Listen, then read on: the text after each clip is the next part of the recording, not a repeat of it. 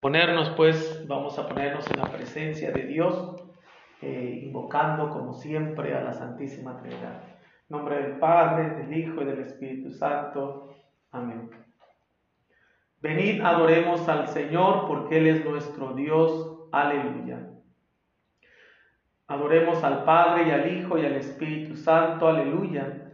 Alabad al Señor todos los pueblos, aclámenlo todas las naciones. Fuerte su amor para con nosotros, la fidelidad del Señor es eterna. Hacemos el himno. Con entrega, Señor, a ti venimos. Escuchar tu palabra deseamos. Que el Espíritu ponga en nuestros labios la alabanza al Padre de los cielos. Se convierta en nosotros la palabra en la luz que a todos ilumina, en la fuente que salta hasta la vida, en el pan que repara nuestras fuerzas, en el himno de amor y de alabanza que se canta en el cielo eternamente, y en la carne de Cristo se hizo canto de la tierra y del cielo juntamente. Gloria a ti, Padre nuestro, y a tu Hijo, el Señor Jesucristo, nuestro hermano, y al Espíritu Santo que en nosotros glorifica tu nombre por los siglos. Amén. Sin dudas que es un hermoso himno porque siempre hay que ir al Señor. En cualquier situación, en cualquier necesidad, así como vamos al doctor cuando nos sentimos enfermos, así como vamos al psicólogo cuando nos sentimos emocionalmente mal, así como vamos con un amigo cuando necesitamos de su ayuda, así como vamos eh, a algún lugar de beneficencia porque necesitamos la ayuda, pues así busquemos al Señor. Dice, eh, con entrega, Señor, a ti venimos, pero ¿a qué vamos al Señor? A escuchar su palabra, dice, a escuchar tu palabra deseamos.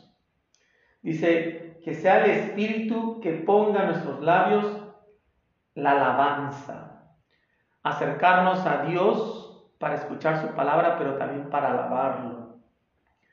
Dice que se convierta en nosotros la palabra eh, en esa luz que a todos ilumina, que se convierta en nosotros la palabra luz que ilumina.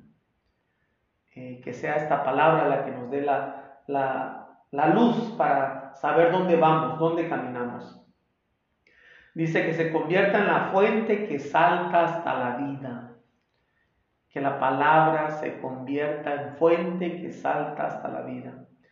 Dice que se convierta en el pan que repara nuestras fuerzas. Que se convierta en el himno de amor y de alabanza que se canta en el cielo eternamente. Ese himno que algún día a lo mejor vamos a poder eh, escuchar, vamos a poder cantar en el cielo, pues que se pueda convertirse desde ahora esta palabra en ese himno. Y dice, ah, y en la carne de Cristo se hizo canto de la tierra y del cielo juntamente. Eh, esta, esta palabra que es el himno, que es el pan, que es la fuente, que es la luz, es este himno que es en Cristo, perdón, esa palabra es Cristo mismo que se hizo canto en la tierra y en el cielo juntamente. Vamos a, pasar a la meditación de, de las lecturas. Este próximo domingo vamos a estar en el duogésimo eh, domingo del tiempo ordinario, el domingo número 20. Estamos avanzando ya en esta, en esta escuela de los discípulos de este tiempo ordinario. Y la primera lectura eh, para este domingo, vamos a escucharlo del libro del profeta Isaías. Es en el capítulo 56, versículo, versículo 1, y de ahí se salta del 6 al 7. Lectura del libro del profeta Isaías. Esto dice el Señor. Velen por los derechos de los demás, practiquen la justicia, porque mi salvación está a punto de llegar y mi justicia a punto de manifestarse. A los extranjeros que se han adherido al Señor para servirlo, amarlo y darle culto, a los que guardan el sábado sin profanarlo y se mantienen fieles a mi alianza, los conduciré a mi monte santo y los llenaré de alegría en mi casa de oración. Sus holocaustos y sacrificios serán gratos en mi altar, porque mi templo será la casa de oración para todos los pueblos. Palabra del Señor, palabra de Dios. Te alabamos, Señor. El capítulo del capítulo 56 al 66 de Isaías se conoce como el, trito Isaías, el tercer Isaías. Es un conjunto de, libros literarios, o podemos decir, a lo mejor sí, este, estos escritos son literarios y proféticos que ha generado muchas hipótesis, lo que sí se ha descubierto pues que a, a través de, pues, de los estudiosos de la Biblia, que hay tres Isaías que han escrito en diferentes épocas, en diferentes momentos, y se han puesto el nombre de Isaías. Algunos dicen que pueden ser discípulos de Isaías que hicieron un conjunto de, de, este, de escritos y los, los pusieron, ¿va? Eh, especialmente del Deutero Isaías, del segundo Isaías, que abarca del capítulo 40 al 55. O sea, el primer Isaías es del capítulo 1 al 39. El segundo Isaías o Deutero Isaías es del 40 al 55. Y el tercer Isaías o el trito Isaías es del 56 al 66. Pero nos habla de este conjunto de oráculos este, eh, en, este escrito, ¿va? Algunos se piensan que fue tal vez en el siglo V antes de Cristo cuando se escribieron este, este conjunto de, escritos de Isaías, cuando la situación de Israel ya había cambiado. La lectura de hoy pues eh, es tomada del primer oráculo, del, eh, del, que después de promover el derecho y, y la justicia, Ah, propone incluso que los extranjeros, los que no pertenecen al pueblo, también van a ser recibidos en la casa del Señor. Esto es algo eh, hasta cierto punto escandaloso, este, un poco contradictorio para, para, para las creencias del pueblo de Israel, donde solamente ellos son el pueblo escogido, donde Dios solamente eh, se manifiesta, donde Dios solamente son dignos de estar en, en la presencia de Dios, en la casa del Señor, solamente los judíos, los de sangre pura, los de nacimiento. Entonces es superar esto de ser hijos o hijas, solamente por, por sangre se mantiene esta, esta elección de Dios.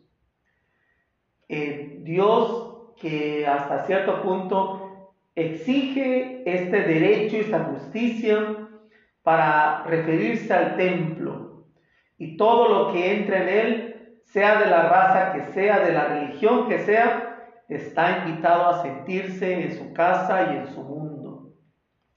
Este proyecto es un proyecto utópico, que es social y religioso a la vez, porque la religión debe estar en el corazón de la vida. La religión no puede apartarse de la vida del ser humano. Y por eso esta, esta es una de las claves de la salvación que Dios quiere llevar a cabo. Aunque la lleve por medio a cabo, por, la lleve a cabo por medio de los seres humanos, que, que son los que a veces ponemos todos los obstáculos e impedimentos para que se cumpla este hecho, este gran sueño de Dios de salvar al mundo entero. Esta es la victoria de, de Yahvé, el derecho y la justicia. Y por lo tanto, Él es el que va a pedir que pueda reinar y que pueda vivir el derecho y la justicia Es el gran deseo de Dios que vivamos en derecho y justicia, que vivamos en paz. La casa de Dios ya no será un monumento, ya no será solamente una construcción, no será solamente un templo hecho por manos humanas, sino el mundo, la historia de todos aquellos que se dedican al Señor y que recibirán un nombre nuevo, más expresivo y radical que el de hijos e hijas. Todos los seres humanos que practiquen el derecho y la justicia, están construyendo este mundo nuevo, la casa de la salvación. Porque no hay cosa más, eh, cosa que más anhele Dios que todos vivamos en justicia, en la justicia y en la paz. Ese es el principio fundamental de la salvación y del universalismo. Y por eso dice prácticamente que todos tenemos que velar por los derechos de los demás. Todos tenemos que velar por los derechos de los demás. No por solo algunos, por todos, practicar la justicia. Y dice, a los extranjeros los conduciré a mi monte santo y los llenaré de alegría en mi casa de oración. Dice, porque mi templo será la casa de oración para todos los pueblos. Es esta apertura desde, desde antiguo, donde ya se está revelando lo que Jesús después va a decirnos o nos va a mostrar esta salvación que es para todos. Sin dudas que esta es una, una manera de, de, ayudarnos a prepararnos para el Evangelio. Y bueno, la segunda lectura prácticamente también es, ahora sí, Todas las lecturas están conectadas casi del mismo sentido. Esta universalidad de Dios de buscar la salvación de todos los seres humanos. Dios no solamente quiere salvar a algunos, Dios quiere salvar a todos y va a hacer lo imposible por salvarnos. Vamos a, pasar al Salmo, el Salmo es el Salmo 66, es los versículos 2 y, al 2 y 3 de ahí salta al 5 y de ahí salta del 6 al 8. 6 y 8. El estribillo dice que te alaben Señor todos los pueblos. Ten piedad de nosotros y bendícenos. Vuelve Señor tus ojos a nosotros, que conozca la tierra tu bondad y los pueblos tu obra salvadora. Las naciones con júbilo te canten, porque juzgas al mundo con justicia, con equidad tú juzgas a los pueblos y riges en la tierra a las naciones. Que te alaben, Señor, todos los pueblos, que todos los pueblos, que los pueblos te aclamen todos juntos, que nos bendiga Dios y que le rinda honor el mundo entero. Gloria al Padre y al Hijo y al Espíritu Santo, como era en el principio, ahora y siempre, por los siglos de los siglos. Amén. Que te alaben, Señor, todos los pueblos. Esta lectura quiere continuar, responder a la primera lectura, este salmo, perdón, quiere responder a la primera lectura, donde es esta búsqueda de, que todos los pueblos alaben al Señor. Y dice que conozca la tierra tu bondad y los pueblos tu obra salvadora. Que conozcan, que conozca la tierra tu bondad. Yo creo que esa es la, nuestra labor evangelizadora de llevar esta bondad de Dios para que sea conocida por toda la tierra. Y que también que los, todos los, pueblos también conozcan esta obra salvadora de Dios, que busca salvar a todos. Y ahí es donde nosotros, como misioneros, como bautizados, tenemos que seguir esta labor de llevar la, la, buena nueva, de llevar el Evangelio, de llevar la palabra, para que la bondad y la salvación de Dios se conozca en todos los rincones del mundo. Dice, eh, las naciones con júbilo te canten porque juzgas al mundo con justicia. Una vez más vuelvo a hablar eh, esto de la justicia, que en la primera lectura dice, velen por los derechos de los demás, practiquen la justicia. Y Dios es el primero que va a hacer la justicia. Dice, porque con equidad tú juzgas a los pueblos y riges en la tierra las naciones. A veces pareciera como que eh, esto no se ve tanto por todas las situaciones feas que vivimos en el mundo, pero Dios en su plan de salvación, en su obra salvadora, está buscando llevar esta justicia, este paz, y ahí es donde nosotros tenemos que confiar y también ser instrumentos de paz, de justicia en el mundo. Dice que te alabe, Señor, todos los pueblos, que todos los pueblos te aclamen todos juntos. Eh, es este llamado a la universalidad de, de Dios y esta universalidad de todo el mundo hacia Él. Dice que nos bendiga a Dios y que le rinda honor el mundo entero. Eh, que le rinda honor el mundo entero. Vamos a pasar a la segunda lectura de, esta carta que hemos estado leyendo en estos días de, de, San Pablo a los romanos. Estamos en el capítulo 11, versículo del, del 13 al, al 15 y de ahí salta del 29 al 32. Dice San Pablo, hermanos y hermanas, tengo algo que decirle a ustedes, los que no son judíos, y trato de desempeñar lo mejor posible este ministerio. Pero esto lo hago también para ver si provoco los celos de los de mi raza y logro salvar a algunos de ellos. Pues si su rechazo ha sido, ha sido reconciliación para el mundo, ¿qué es no será su reintegración, sino resurrección de entre los muertos? Porque Dios no se arrepiente de sus dones ni de su elección. Así como ustedes antes eran rebeldes contra Dios y ahora han alcanzado su misericordia con ocasión de la rebeldía de los judíos, de esta, en la misma forma los judíos que ahora son los rebeldes y que fueron la ocasión de que ustedes alcanzar la misericordia de Dios, también ellos la alcanzarán. En efecto, Dios ha permitido que todos cayéramos en la rebeldía para manifestarnos a todos su misericordia. Palabra de Dios, te alabamos, Señor. Esta lectura que prácticamente es la continuación de lo que escuchamos el domingo pasado este, hasta cierto punto, reclamo de San Pablo eh, acerca de, su gente, de su raza, los judíos, que se ha negado a la salvación, se ha negado al Mesías. Y, pareciera fuerte este, la manera en la cual a lo mejor él presenta y él, y él quisiera, quisiera que, este, que pues igual como en, en esta en este deseo de Dios donde todos puedan salvarse.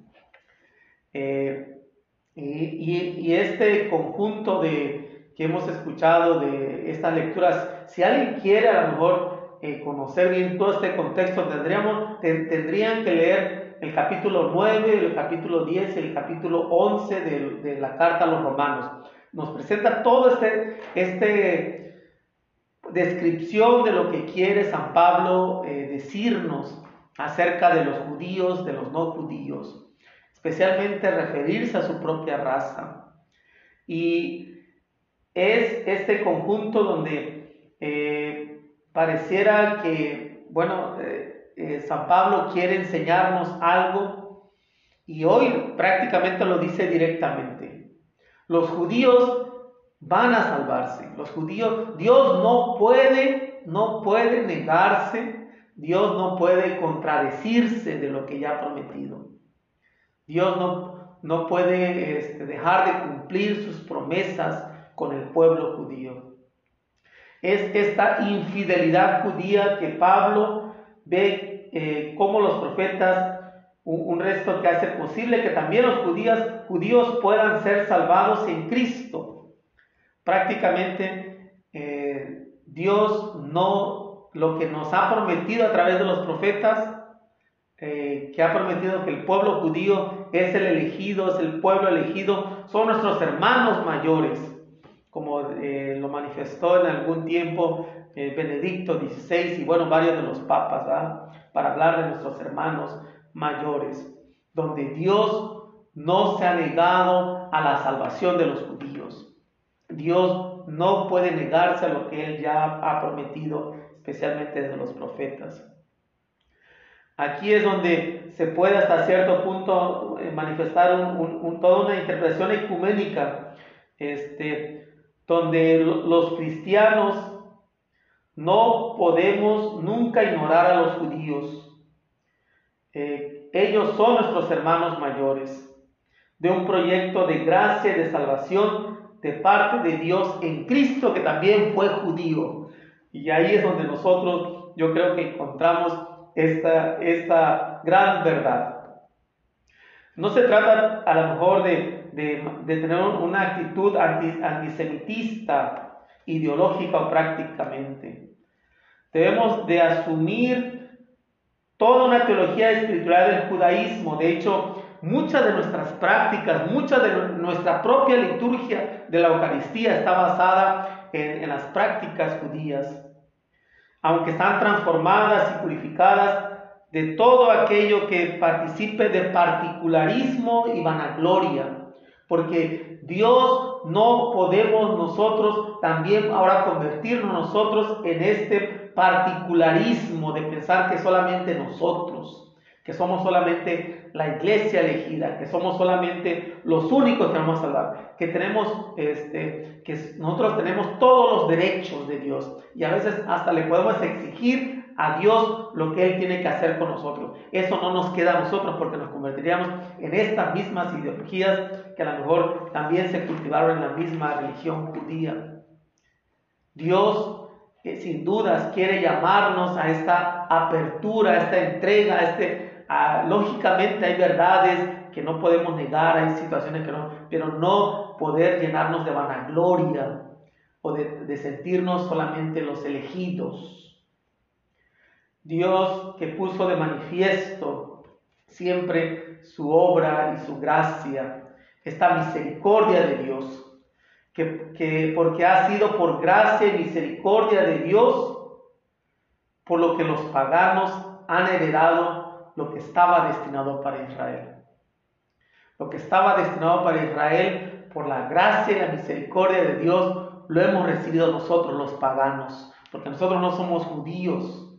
Hemos recibido esta herencia que era prometida para ellos, ahora es nuestra también. Eh, esta salvación. Ahora el pueblo, el nuevo pueblo de la gracia debe ser generoso con Israel.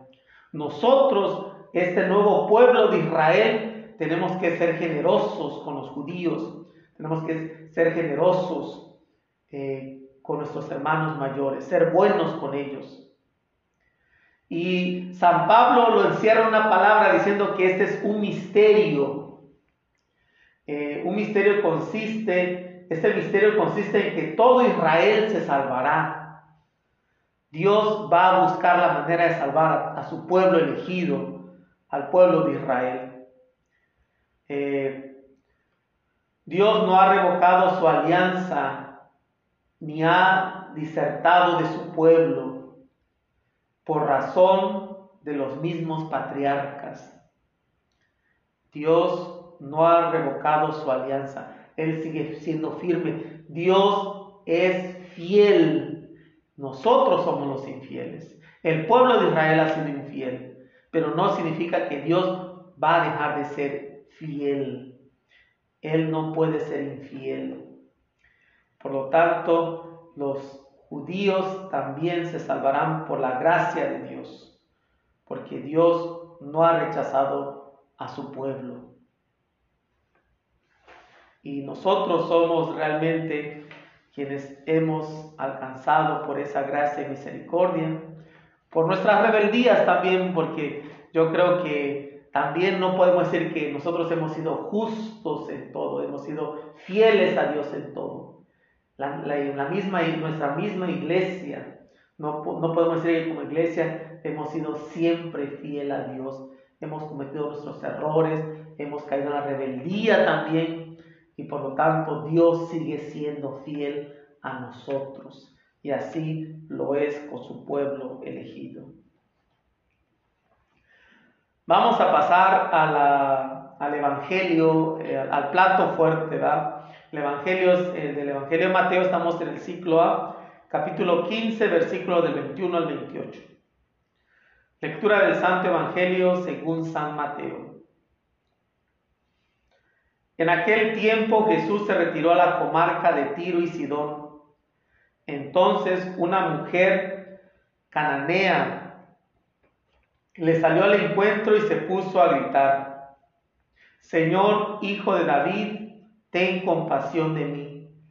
Mi hija está terriblemente atormentada por un demonio. Jesús no le contestó una sola palabra. Pero los discípulos se acercaban y le rogaban, atiéndela porque viene gritando detrás de nosotros. Él les contestó, yo no he sido enviado sino a las ovejas descarriadas de la casa de Israel. Ella se acercó entonces a Jesús y postrada ante él le dijo, Señor, ayúdame. Él le respondió, no está bien quitarles el pan a los hijos para echárselo a los perritos. Pero ella replicó, es cierto, Señor, pero también los perritos se comen las migajas que caen de la, de la mesa de sus amos. Entonces Jesús le respondió, mujer, qué grande es tu fe, que se cumpla lo que deseas. Y en aquel mismo instante quedó curada su hija. Palabra del Señor. Gloria a ti, Señor Jesús.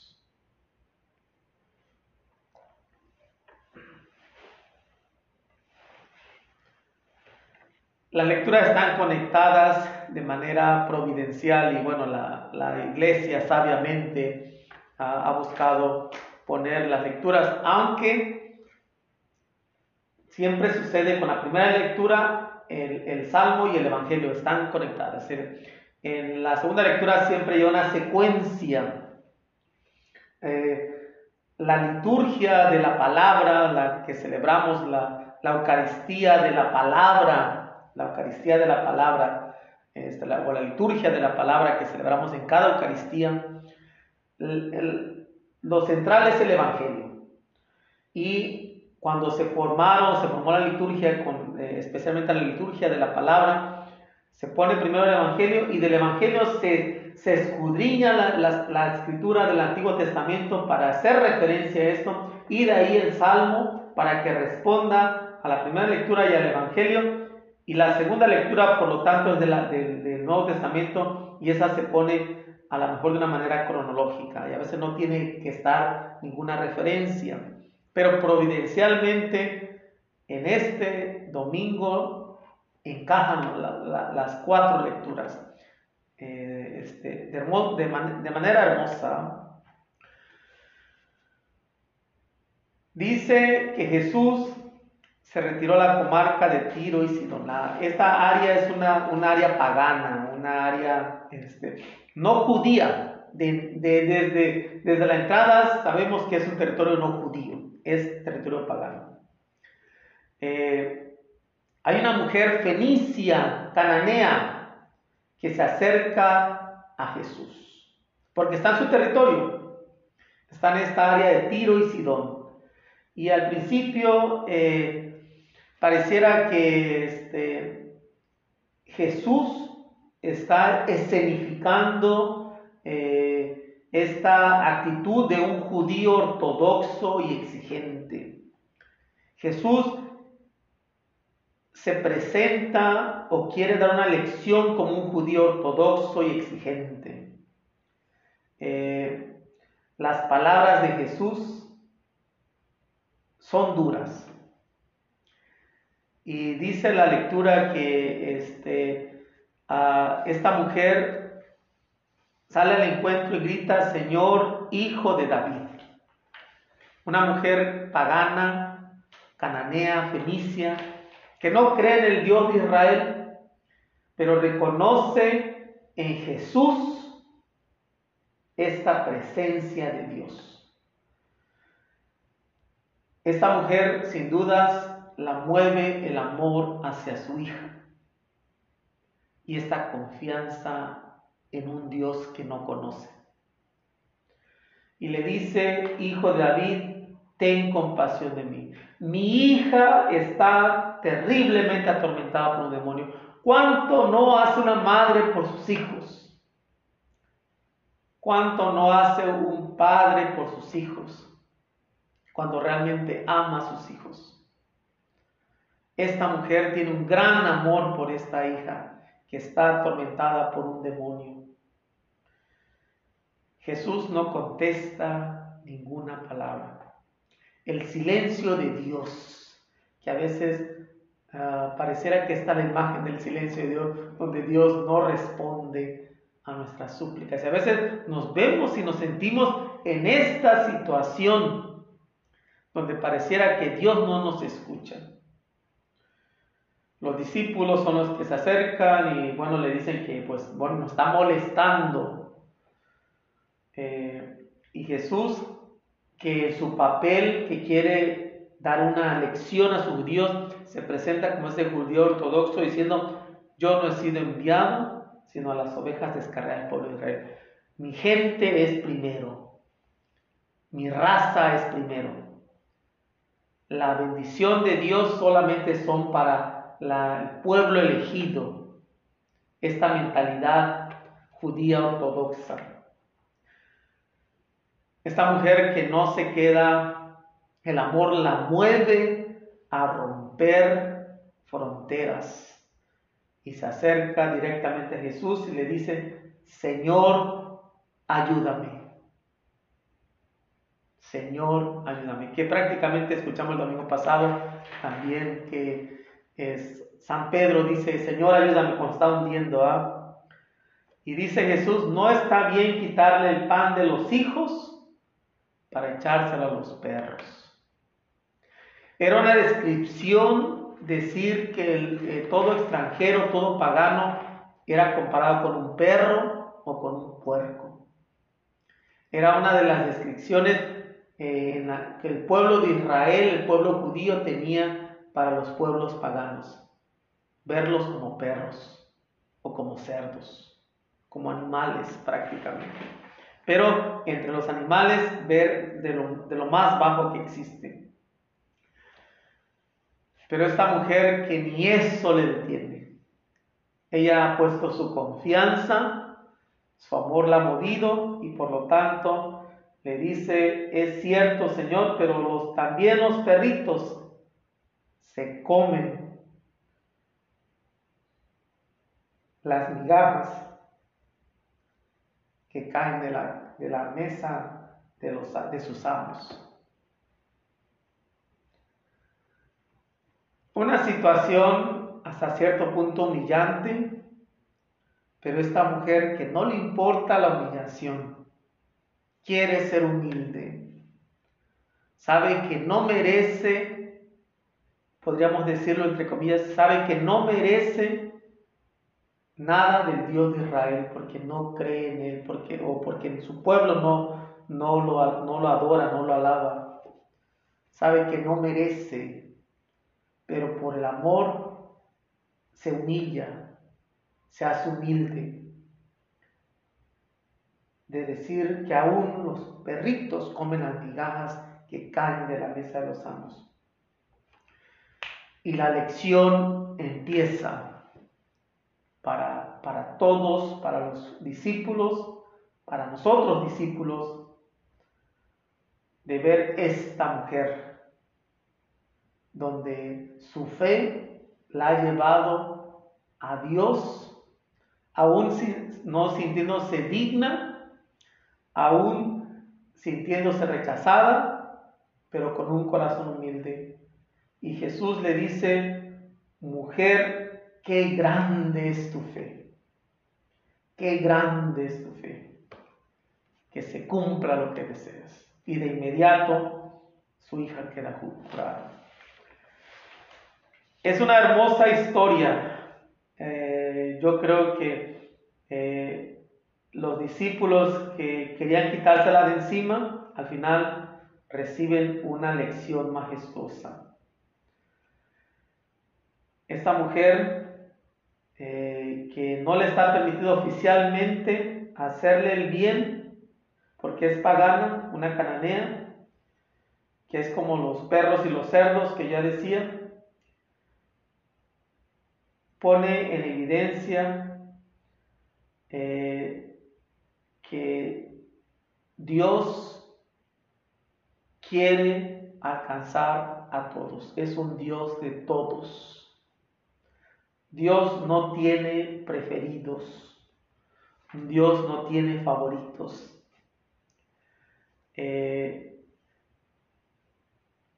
esta mujer se comporta mejor que los judíos es más que una hija de Israel. Es capaz de mover el mundo y llegarle al corazón de Dios con tal de hacer algo por quien ama, por su hija. Una vez más queda en evidencia esta oficialidad teológica y religiosa del judaísmo de su tiempo, pero a veces podemos caer nosotros como católicos en esta oficialidad teológica y religiosa de nuestro mismo catolicismo. Jesús muestra quién es y a qué ha venido a hacer, llamar a todos, salvar a todos, eh, liberar de los demonios a todos, a todos. El Papa Francisco en la Jornada Mundial de los Jóvenes, él hizo esta manifestación.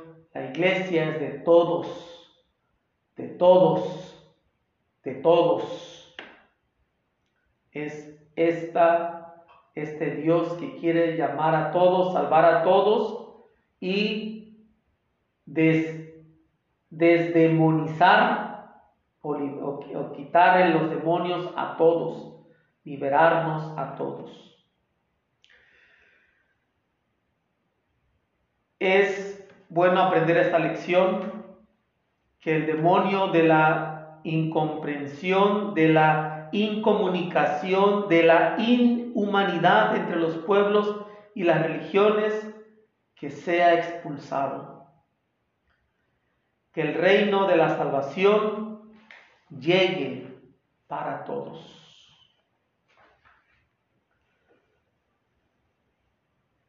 Vamos a hacer un momento de oración. Vamos a ponernos en la presencia de Dios. Vamos a confiar en este Dios que nos ama.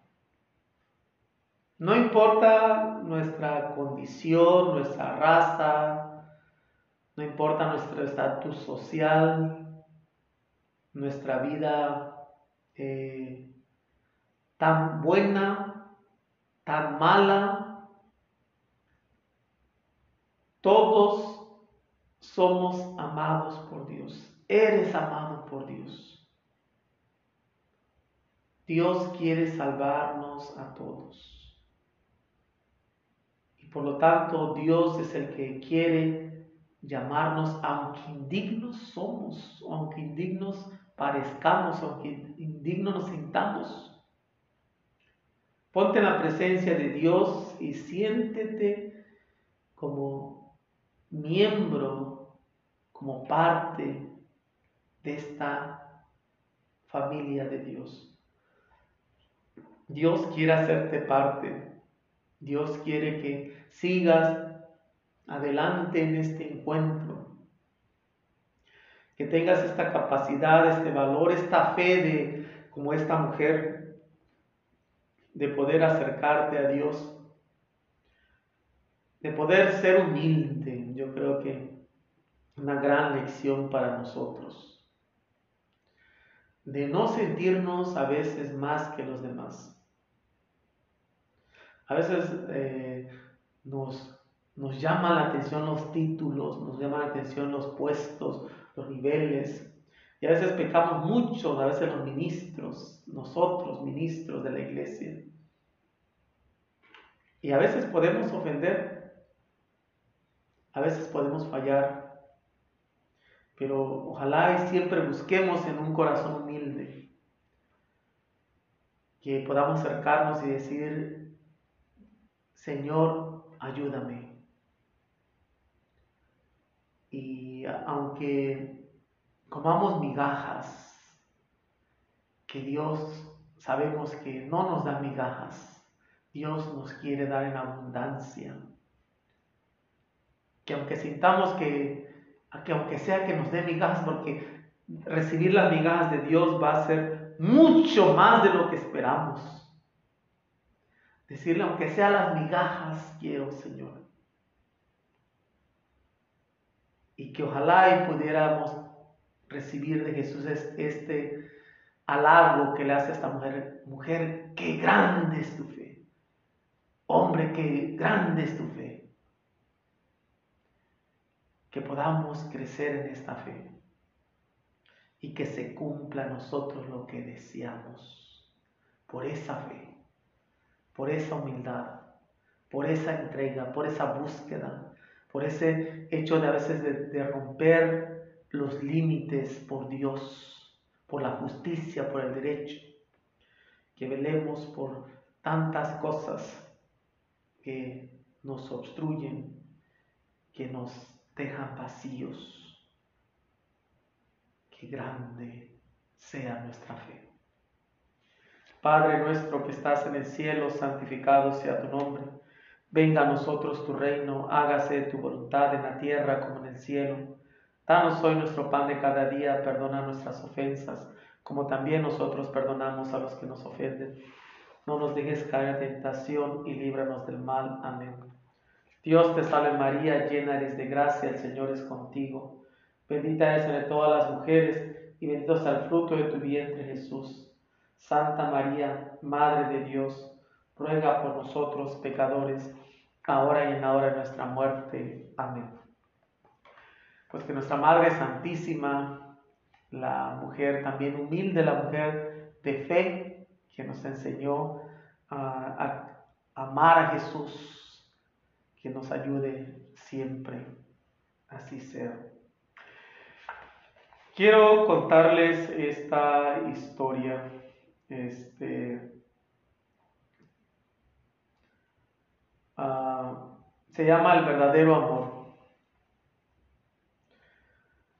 Dice, un hombre de cierta edad vino a la clínica donde trabajo para curarse una herida en la mano. Tenía bastante prisa y mientras lo curaba le pregunté qué era eso tan urgente que tenía que hacer. Me dijo que tenía que ir a una residencia de ancianos para desayunar con su mujer que vivía ahí. Me contó que llevaba algún tiempo en ese lugar y que tenía un Alzheimer muy avanzado Mientras acababa de vendar la herida, le pregunté si ella se alarmaría en caso de que él llegara tarde esa mañana. No, me dijo, ella ya no sabe quién soy yo. Hace ya casi cinco años que no me reconoce. Entonces le pregunté, extrañado, ¿y si ya no sabe quién es usted, por qué esa necesidad de estar con ella todas las mañanas? Me sonrió y dándome una palmadita en la mano me dijo, ella no sabe quién soy yo, pero yo todavía sé muy bien quién es ella.